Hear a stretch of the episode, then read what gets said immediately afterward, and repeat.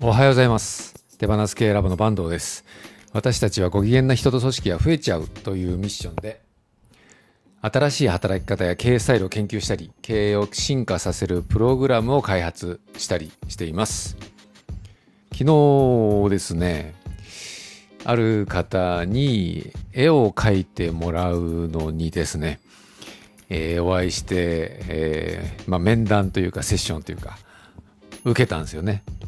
ゆきさんという女性の方でですね、えー逃げバーという、えー逃げる、えーバー、お酒飲むバーですね。逃げバーという雨宮優さんが、えー経営しているお店に行った時にですね、お会いした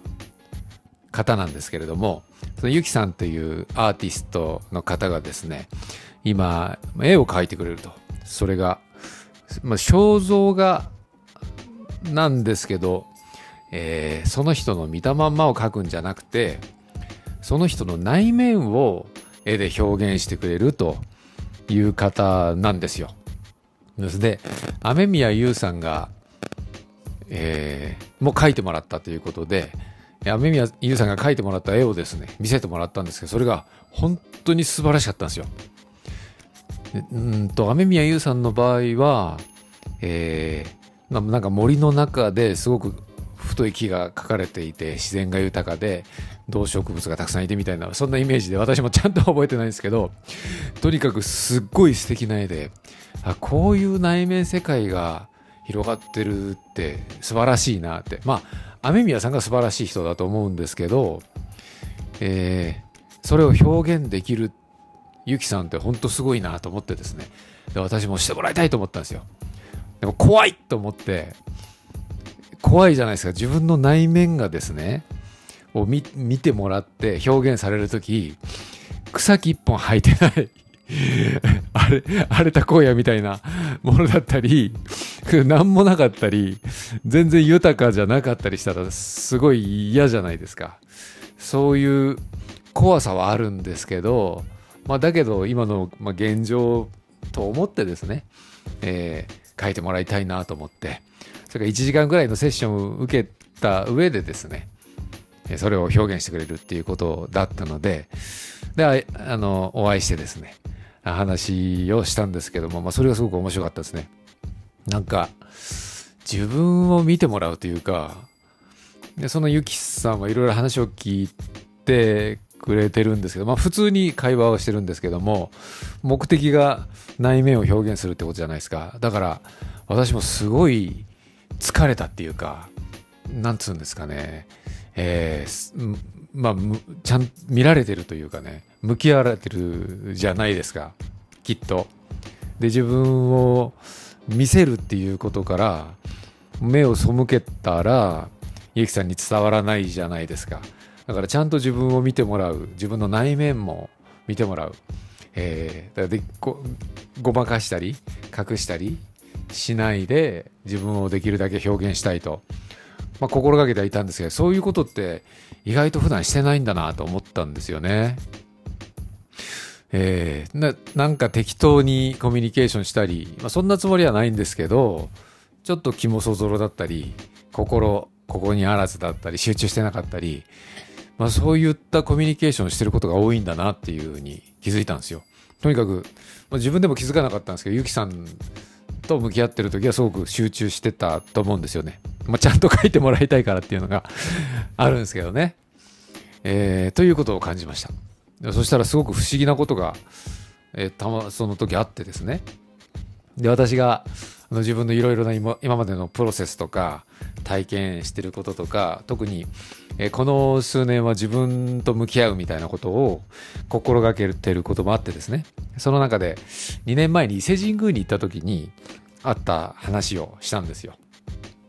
えー伊勢神宮に2年前行った時にですね道端でおかげ横丁だったかな。なんかありますよね、えー伊勢神宮の前でですね、えー座って書を書いてくれるっていう人がいてそれその一緒に行った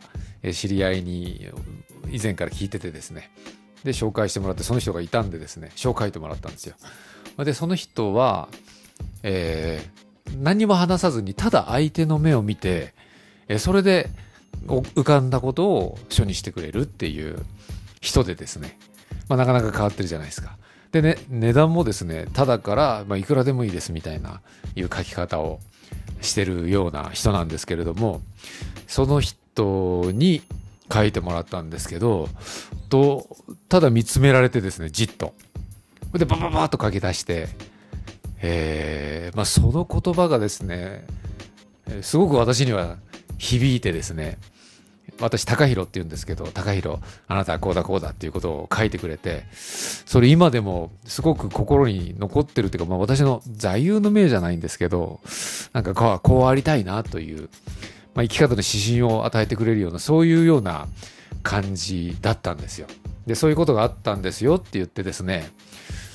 えー、で、その書の内容を見せたら、あれ、この人私知ってるかもっていう話にゆきさんがなってですね、ゆきさん以前、伊勢に2年ぐらい住んでたことがあって、その時にいろんな人と知り合った中に、えー、その書を書く人がいて、多分その人だと思うって言って、しかも、えー、その人から久しぶりに今朝連絡が来たっていうふうに言うんすよ。すごくないですか？で、実際に書の、書も見せたらですね、その人だったみたいで、なんで連絡来たんだろうって思ってたんだけど、こういうことかみたいなことを言っててですね、おおと思って。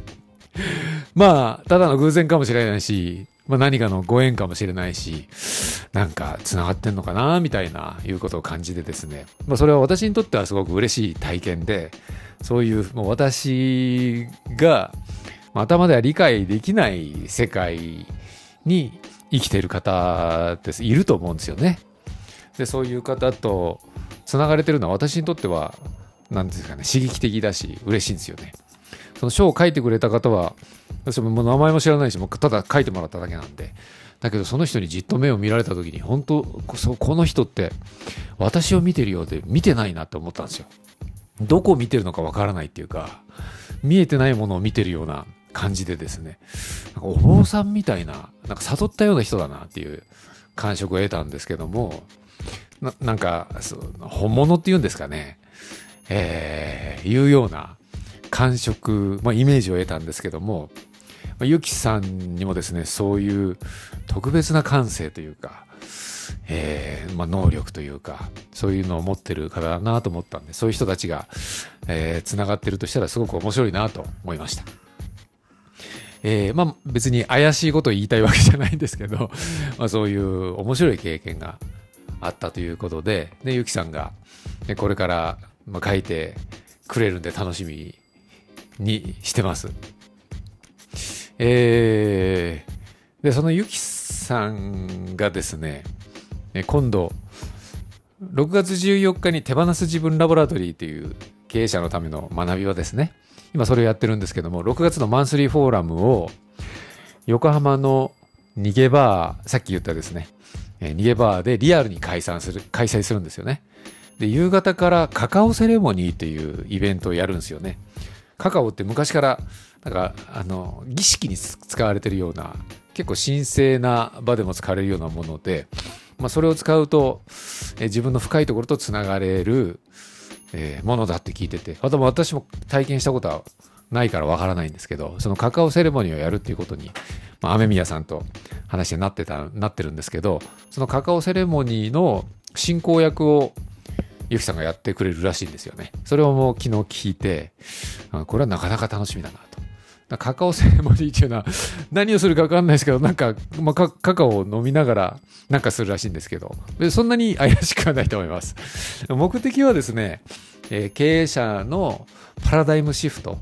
まあ、アップデート、頭の OS のアップデートを、手助けするっていうことが目的なので、まあ、私たちもいろんなことを試しながら、えー、組織のアップデート、経営のアップデートっていうことを考えるときに、経営者自身もアップデートするっていうことが、まあ、必要なケースがあるだろうと。その時に何らかの、えー、手助け、いろいろな切り口のアプローチを一緒に模索していこうよっていう、そういう場なので、まあ、そういったことに興味がある人はですね、えー、もし、え、都合がつけば、6月14日に、カカオセレモニーは5時からですね。それから、夜の8時からマンスリーフォーラムがやります。えー参加、実際にリアルで来る場合にはですね、参加費をいただくんですけれども、えーマンスリーフォーラム自体はオンラインで参加できて、6月までは無料で参加できます。7月からは会費をいただいて、手放す自分ラボラトリーは続けていくことになりますが、もしよかったら参加してみてください。えーということで、非常に私は昨日は、あのー一時、まあ、疲れたんですけれども、えーでも、なんていうんですかね、私の、まあ、本当の私を見てもらえたっていうか、えーいうような気もしたし、面白い体験も出た、できたので、非常にご機嫌な一日でした。ということで、ラボ研究員バンドのラジオ日報でした。それではごきげんよう。